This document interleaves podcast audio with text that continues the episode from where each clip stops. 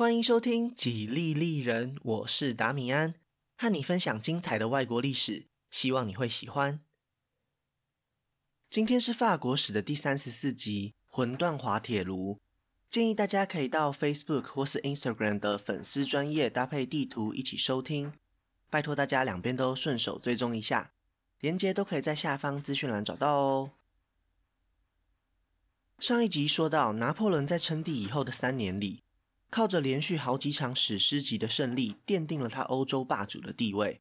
但是同样的，这位法兰西皇帝也变得更加蛮横不讲理，周围的国家对他都是敢怒不敢言，尤其是那项恶名昭彰的大陆封锁政策。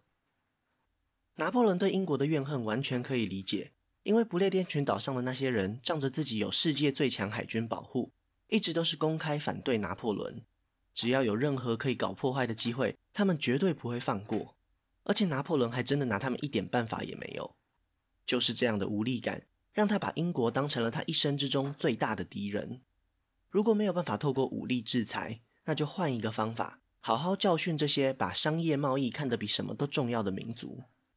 大陆封锁政策就这样成为法兰西帝国外交战略的核心。过了一百多年以后，科尔贝的重商主义又借尸还魂。只不过本质上，拿破仑并不认为这么做可以带给他的国家繁荣，单纯只是想要毁掉英国的一个工具而已。姑且不管拿破仑的动机为何，大陆封锁政策还有一个根本上的问题。讲白了，这样的做法其实是一把双面刃。欧陆国家禁止进口英国商品的同时，那些国内民生必需品也会出现供需失衡的状况。长久下来，不止英国商人会面临损失，欧陆国家也会是受害者。拿破仑他自己愿意牺牲法兰西的经济，那其他的国家真的愿意吗？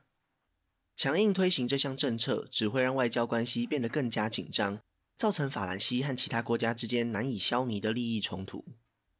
而且在实施一段时间以后，这些英国商品因为难以取得，价格就会提升，走私贸易也会因此变得非常兴盛。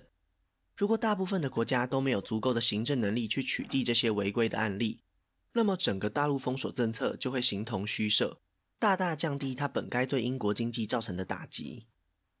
令拿破仑意想不到的结果是，在多年以后，这项失败的政策反而迫使英国全力将商品推销到欧洲以外的区域，为他们带来更庞大的贸易收入。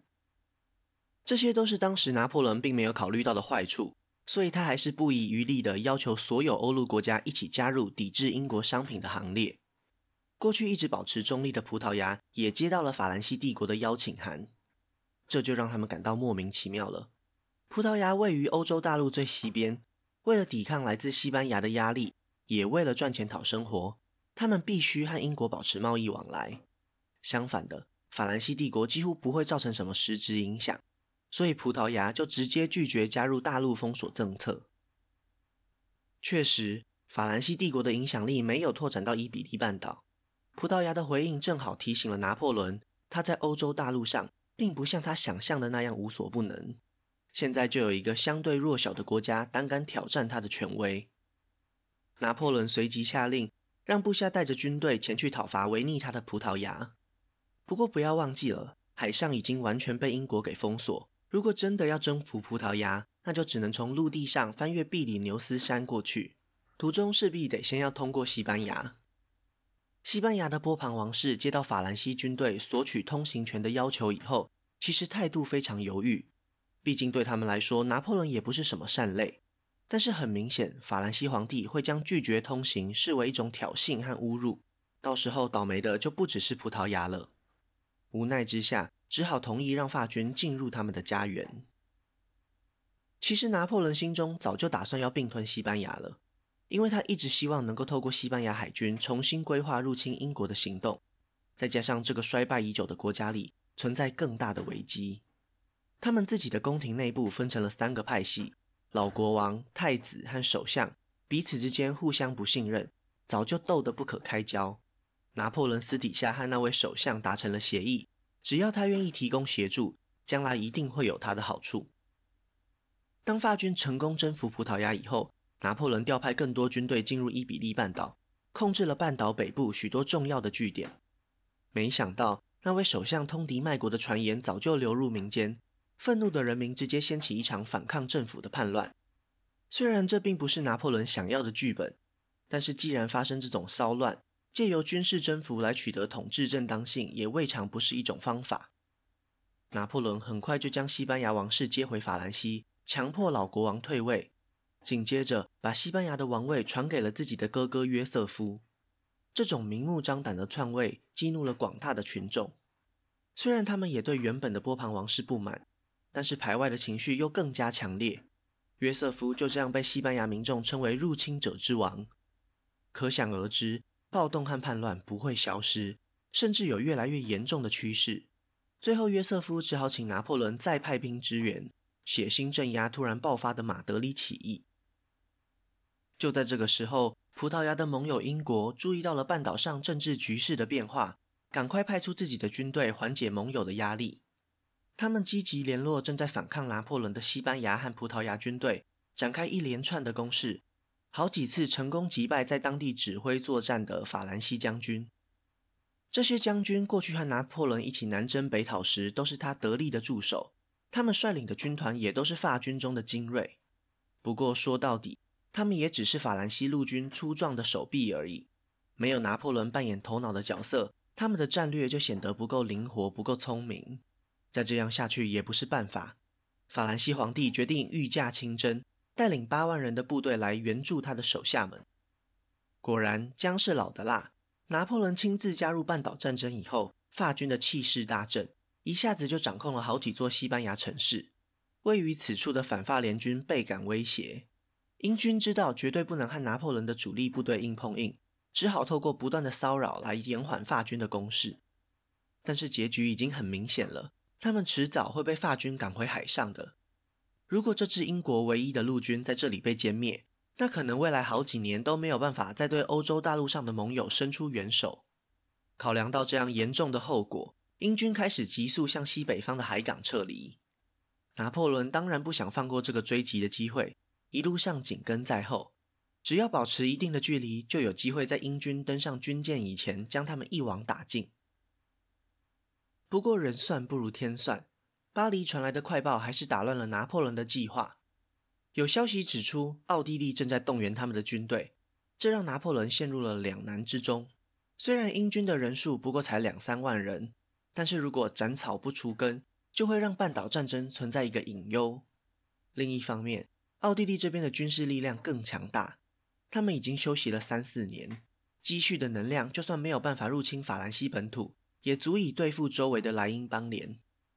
一旦这块骨牌被推倒了，难保普鲁士、俄罗斯、瑞典这些老朋友不会趁机占他便宜。深思熟虑以后，拿破仑决定把追击英军的任务留给了他的部下，自己火速赶回巴黎备战，一定要在奥地利这撮火苗还没有烧起来以前赶快扑灭。莱茵邦联里的统治者们接到来自拿破仑的警告，开始在东方集结军队，希望可以吓阻奥地利的行动。但是奥地利这个时候早已不是三年前那个好欺负的对手了。他们的军队在皇帝的弟弟查理大公手中进行了一系列的改革，几乎把拿破仑那一套军队编制的体系都复制过去。现在已经改头换面，成为一支还不错的武装力量。除此之外，英国也偷偷资助奥地利发动战争，并且承诺未来只要开战，他们就会进攻荷兰，一起夹击拿破仑。第五次反法同盟已经成型，奥地利、英国、西班牙、葡萄牙就是最主要的成员国。就算莱茵邦联的部队提前做好准备，也没有办法阻止这场战争了。拿破仑一回到巴黎，马上下令征兵，因为他在半岛战争已经投入太多兵力，只好让隔年才要入伍的士兵提前一年加入。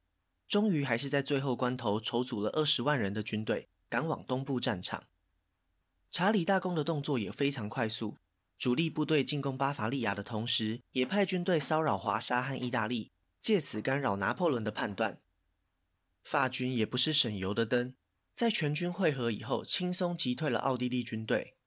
但是查理大公的指挥非常灵活，只要发现情况不对，就会赶快下令后撤，甚至连维也纳也轻易的放弃了。他知道要对付拿破仑，只能等待一个最佳的时机出手。在这个关键的时间点到来以前，都应该要避免爆发大规模战斗。就算会被嘲笑是懦夫，也不可以轻举妄动。终于，拿破仑还是犯下了一个致命的错误。在攻下维也纳以后，法军仍然不断向前追击。当他们行军到多瑙河边时，心急的拿破仑决定强行渡河，透过临时搭建的浮桥，将法军一半的部队送到河的对岸。不过，连日的大雨让水位暴涨，所以这些浮桥一点也不坚固。查理大公看准了这一点，在河流的上游丢弃大型垃圾，像是装满物品的船，或是巨大的树干，甚至还拆下了一座风车丢下水。这些漂流的垃圾顺着湍急的河水不断撞击浮桥，竟然真的成功阻断了法军唯一通行的道路。这下子情势就反过来对法军不利了。原本不断向后撤退的奥地利军队全部都停下了脚步，在查理大公的指挥下，分成了五路向已经过河的拿破仑杀来。现在就是击败法军的最佳机会。拿破仑身边只有一半的部队，弹药和援军都被困在河的另一边。就算他们现在想要搭建更坚固的桥梁，也来不及了。双方就在河边的两座村庄展开激烈的战斗。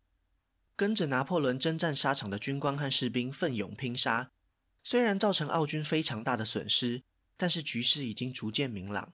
继续坚持下去，可能连拿破仑都要在这里为国捐躯。他们只能趁着浮桥重新搭建起来的时候，下令全军撤退。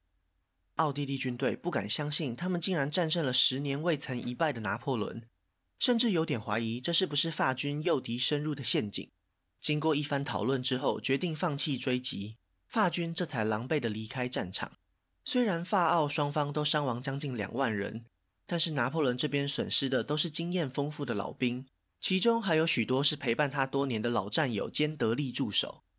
失败的滋味是如此苦涩。让拿破仑久久无法忘怀。这一战彻底唤醒了反法同盟的希望。短短三周后，教皇就宣布将拿破仑逐出教会，罪名是并吞教皇国的领土，鼓舞了那些信仰天主教的欧洲国家。不仅仅是现在反法同盟的成员，所有曾经被法军踩在脚下的敌人都得到了反抗的勇气。只要他们愿意做好准备，等待机会，总有一天换他们向拿破仑复仇。撤退的法军没有因此意志消沉，这不过只是一场意外而已。至少那时候他们是这样相信的。伟大的皇帝才没有这么容易被击垮。惨败确实让拿破仑痛苦，但是痛苦很快转化为愤怒。只有再一次歼灭奥地利军队，才有办法消解他的心头之恨。接下来的三个礼拜，奥地利内部发生了意见分歧，他们不确定要见好就收，还是要乘胜追击。这个讨论其实非常没有意义，因为拿破仑根本不可能在这种状况下和谈。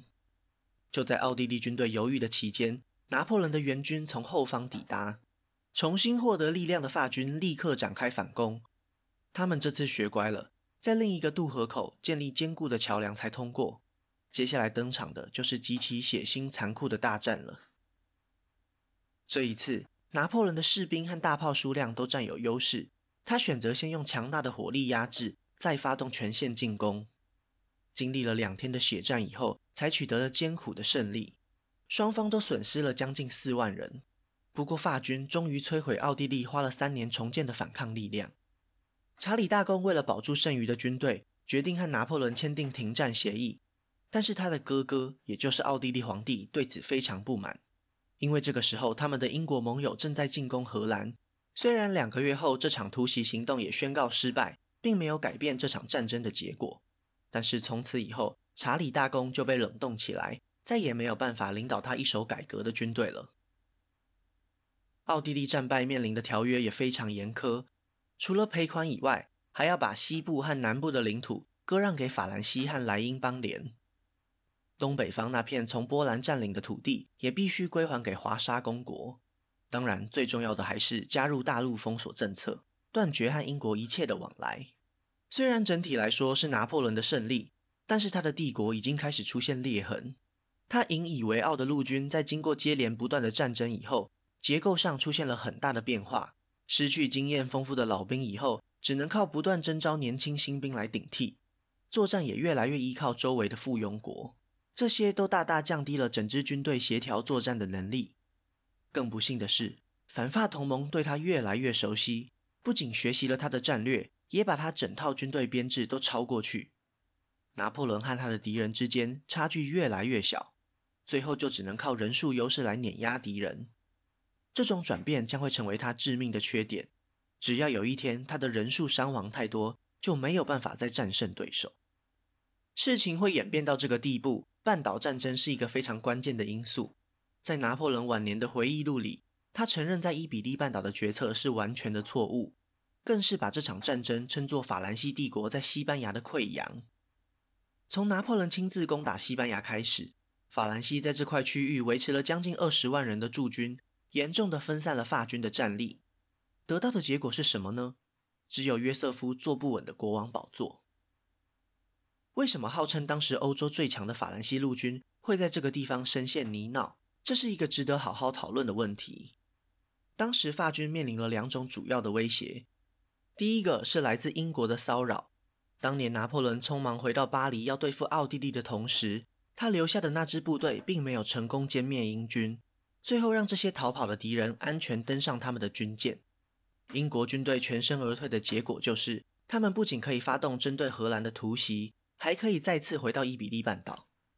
第二个威胁就是当地激烈反抗的人民，他们在这里组成游击队，不断骚扰法军的补给线，而且人数越来越多，手段也越来越残忍。几乎每一次运送物资都需要大批法军护卫，严重消耗了人力物力。这两种威胁混合在一起，就不是能够轻易解决的大麻烦了。只要法军集结主力部队去攻击敌人的正规军队，原本被占领的西班牙城市就会爆发叛乱，游击队也会趁机骚扰大后方。但是如果法军专心去剿灭游击队，反法联军又会攻击重要的战略据点。就算法军的总人数是敌人的好几倍，也没有办法改变这种窘迫的局势。在半岛战争期间，法军死伤将近二十万人，有一半以上是死于疾病，剩下的一半里面被西班牙游击队杀掉的。比在正式作战中死亡的还要多。半岛战争和过去拿破仑鼓吹的解放战争有什么不一样呢？为何会受到当地人如此激烈的反抗？荷兰和意大利不也都是遭到法兰西入侵，扶植了一个受拿破仑控制的政权吗？为什么同样的一套做法，在西班牙却没有办法成功呢？其中一个主要的原因是人口结构的不同。拿破仑的征服伴随着新制度的建立。他带来的这一套新宪法，保障的大多是新兴中产阶级的权利，反而会侵蚀到旧有势力的根基。荷兰和北意大利本来就是在欧洲里商业相对发达很多的区域，他们的中产阶级足以支撑起拿破仑颁布的新宪法。但是西班牙王国就不一样了，这里百分之九十以上都是传统的农民和地主，新宪法根本没有办法说服他们支持拿破仑的哥哥约瑟夫，再加上当地非常虔诚的天主教信仰。自从教皇把拿破仑逐出罗马教会以后，更是助长了这种反抗的情绪。虽然一直要到多年以后，法兰西才正式退出伊比利半岛，但是他们对这片土地的征服早就已经失败了。如果说半岛战争是拿破仑帝国身上反复溃烂的伤口，那入侵俄罗斯的行动就可以说是急性肺炎了。至今，大多数人还是将这次失败当作是拿破仑垮台最重要的理由。到底为什么他非要远征俄罗斯呢？一切还要从西元一八零九年说起。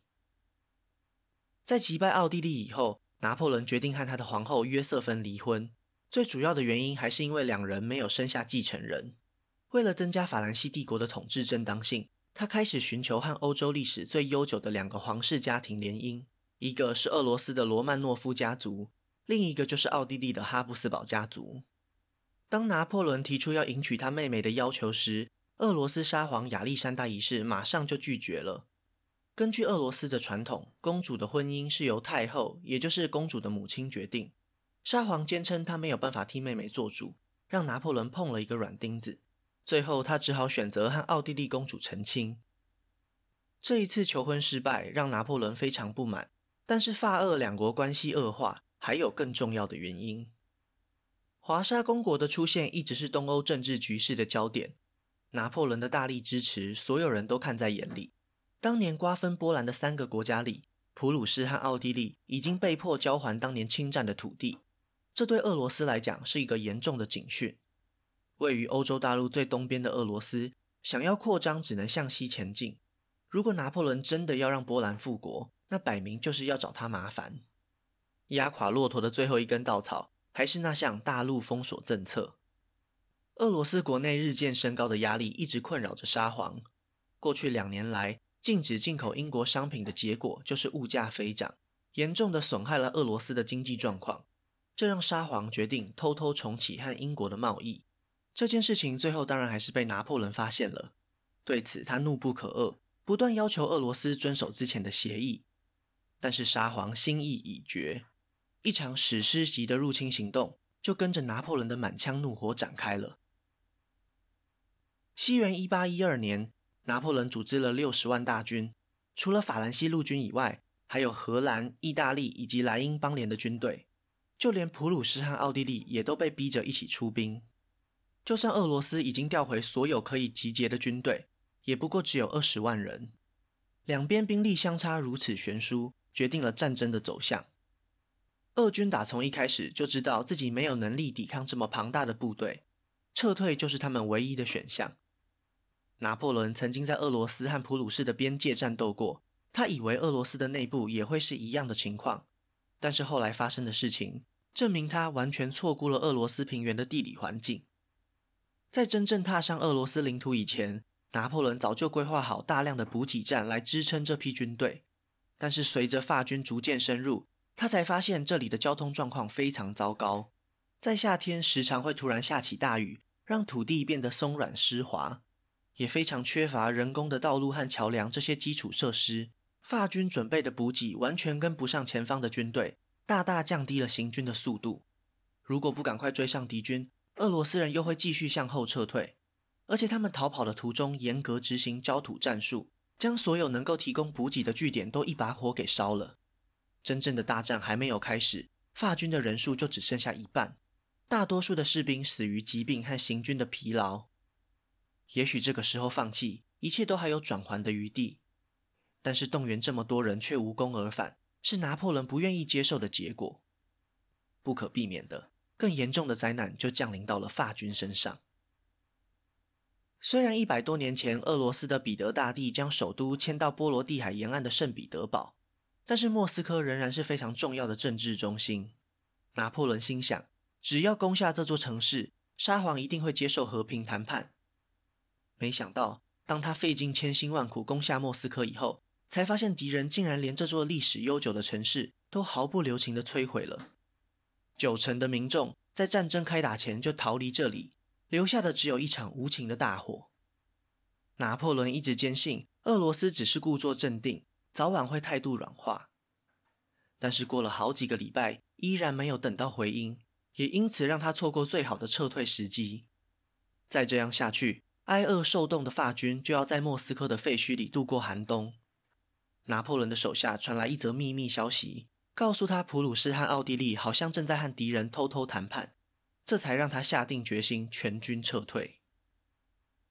当法军前脚刚踏上回家的路，那些撤退的俄罗斯军队马上就重新集结起来，在拿破仑最狼狈的时候展开追击。一路上，法军人数急速下降。在这种恶劣的环境下，有不少士兵决定脱队去寻找食物。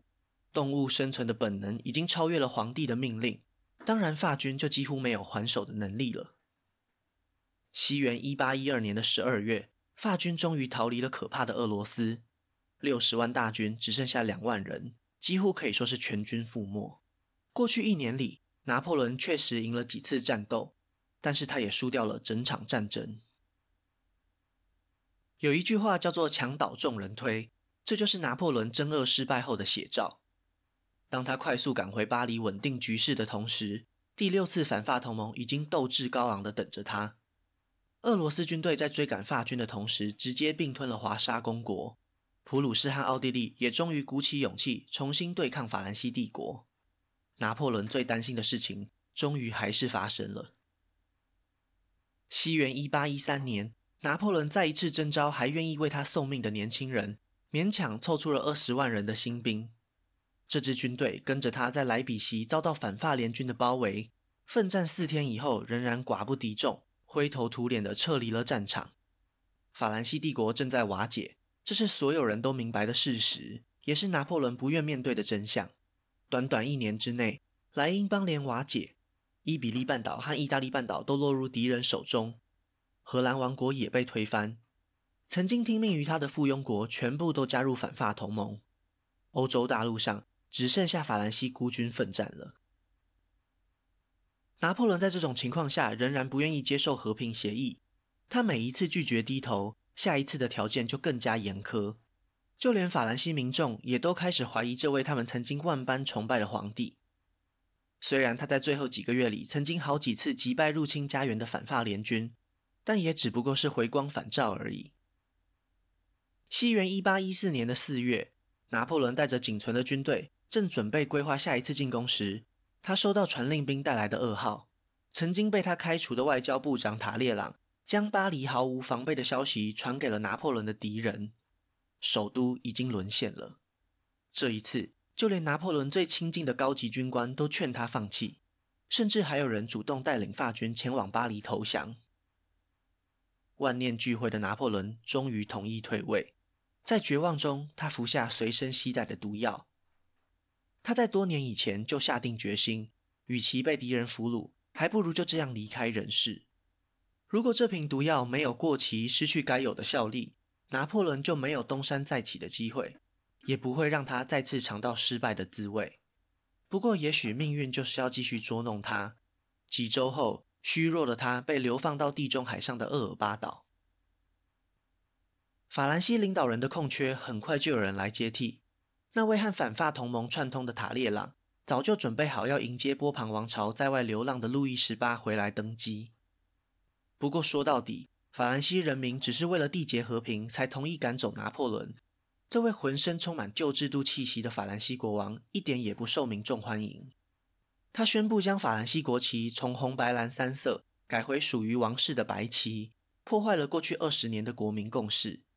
他的一举一动都在提醒人民，这个国家曾经极度厌恶的一切。不到十个月，人们已经开始怀念拿破仑了。虽然他同样专制。还为这个国家带来灾难，但是他自始至终都是法兰西国民认可的一份子。这种民族主义的想象已经在这些年里深植人心，终于还是唤醒了那位暂时在厄尔巴岛休息的老皇帝。透过他最亲近的支持者，法兰西人民对路易十八的不满传到了拿破仑耳里，助长了他已经几乎要熄灭的野心。就在各国领导人在维也纳为了各自的利益吵得不可开交的同时，法兰西皇帝拿破仑回来了。接到消息的路易十八马上下令将他逮捕。没想到那些派去阻挡拿破仑的军队，不但没有为难他，反而还宣誓效忠这位曾经带给他们无数荣耀的皇帝。一路上，越来越多人加入，声势浩大的向巴黎进军。路易十八几乎没有犹豫，就逃亡到比利时。拿破仑又再一次成为法兰西的主人。畏惧拿破仑的国家当然又再一次组成了反法同盟，这是第七次，也是最后一次。他们已经非常有经验了。拿破仑也知道时间就是关键，如果他没有办法赶快取得谈判的筹码，等到各国联军同时从四面八方入侵法兰西以后，就再也没有机会了。当时离他最近的是驻守在比利时的英国和普鲁士军队，只要在这里歼灭他们，也许反法同盟会做出一点让步。不过问题来了。这两国的军队人数加起来比法军还要多好几万人，如果敌人同时攻击，拿破仑会很难处理。他的第一百零一招又再次登场，那就是从中间分隔开英国和普鲁士的军队，全力攻打较弱的那一边。拿破仑霸业的起点，就是当年也使用过这招的意大利战役。现在他人生最后一场战斗，还是用这一个战术迎敌。战斗一开始确实如他所料。英国和普鲁士被分隔开来以后，都不是他的对手。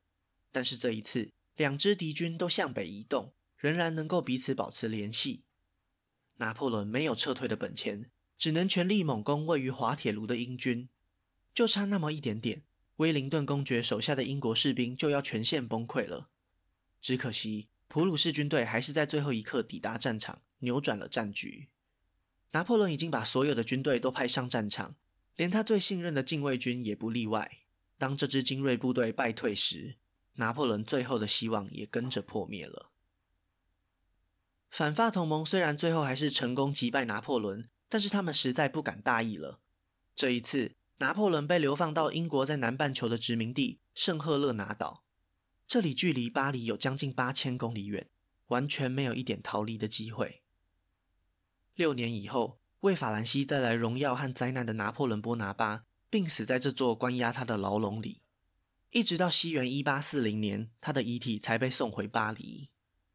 下葬的那天，已经长眠的皇帝通过他亲自下令建造的凯旋门。成为法兰西永不消逝的历史传奇。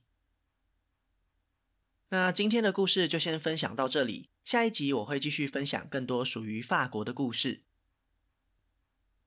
如果喜欢我的节目，可以顺手按下关注或追踪，也拜托大家到 Apple Podcast 和 Spotify 帮我评分留言，这会对节目有很大的帮助。另外，如果想要透过行动支持我继续制作节目，在下方资讯栏也可以找到小额赞助的连结哦。